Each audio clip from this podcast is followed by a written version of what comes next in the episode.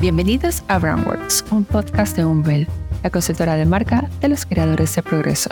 En este espacio aprenderemos de las experiencias, reflexiones y estrategias que impulsan el desarrollo de las marcas más icónicas del mundo.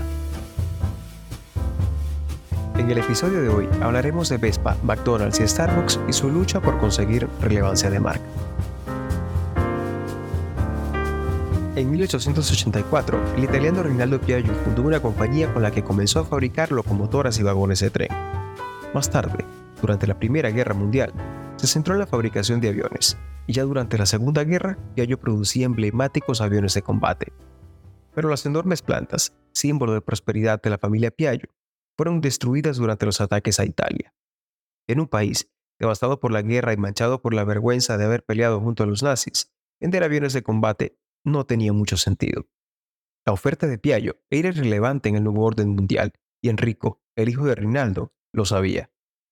Así que acabada la guerra, Enrico decidió dejar a un lado los aviones de combate y se enfocó en producir un vehículo asequible y sobre todo que sirviera para circular en las devastadas calles de la Italia posguerra.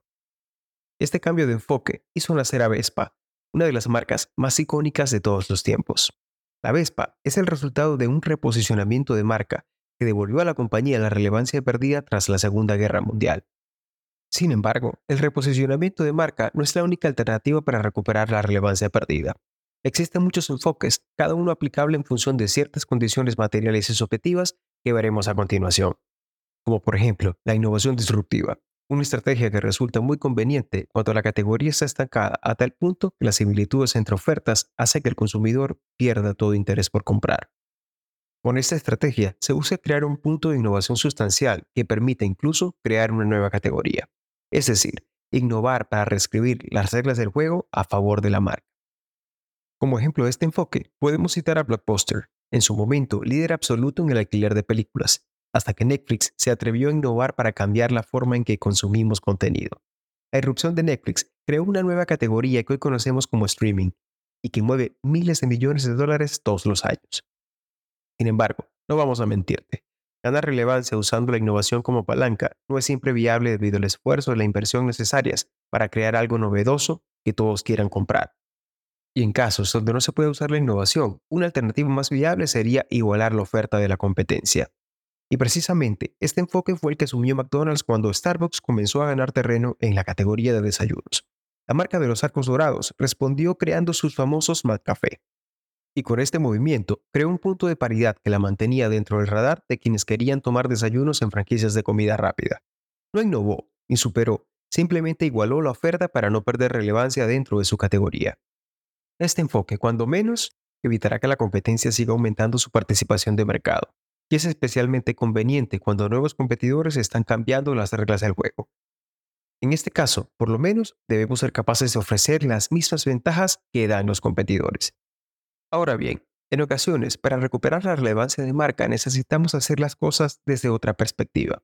Piensa por un momento en todas las marcas que se han sumado al carro de la comida saludable o de alguna causa social. Te darás cuenta de que sobran ejemplos buenos y malos que podemos usar como inspiración. Dove, por ejemplo, es uno de los casos más emblemáticos que podemos traer a colación, con su famoso enfoque de la belleza real. La marca abrazó un nuevo enfoque que le aportó energía y conexión con millones de mujeres que no se ven representadas en los estereotipos de belleza perfecta. Sin lugar a dudas, este cambio de enfoque le permitió a Dove consolidar su posición de marca. Finalmente, cuando ninguno de los enfoques anteriores funciona para recuperar la relevancia de marca, probablemente la mejor ruta sea cortar de raíz, drástico y traumático. En ocasiones, dejar de inyectar recursos a una marca que perdió todo el interés de la gente y retirarse del juego es la alternativa más viable. Cuando no hay salvación posible, retirar recursos y redirigirlos a categorías con mayor potencial de crecimiento se vuelve la vía más lógica. Es una opción radical y dolorosa, pero que puede representar la salvación de un negocio. Recordemos cómo Jobs decidió retirar a Apple del negocio de las impresoras y periféricos para enfocarse en un solo producto. Abandonar el barco funcionó para Apple, y su gran éxito se volvió un caso de estudio en todo el mundo. De cualquier modo, la mejor estrategia siempre será mantenerse en movimiento, porque la inercia, la resistencia al cambio o simplemente una gerencia que no le sigue el ritmo a los cambios de su target pueden erosionar la relevancia de marca.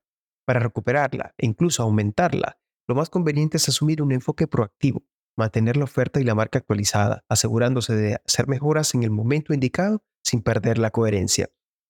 Por otro lado, escuchar activamente las audiencias en todos los canales, hacer ciclos de retroalimentación de productos y medir constantemente indicadores como el Net Promoter Score de la marca nos ayudarán a estar alerta ante una eventual pérdida de relevancia.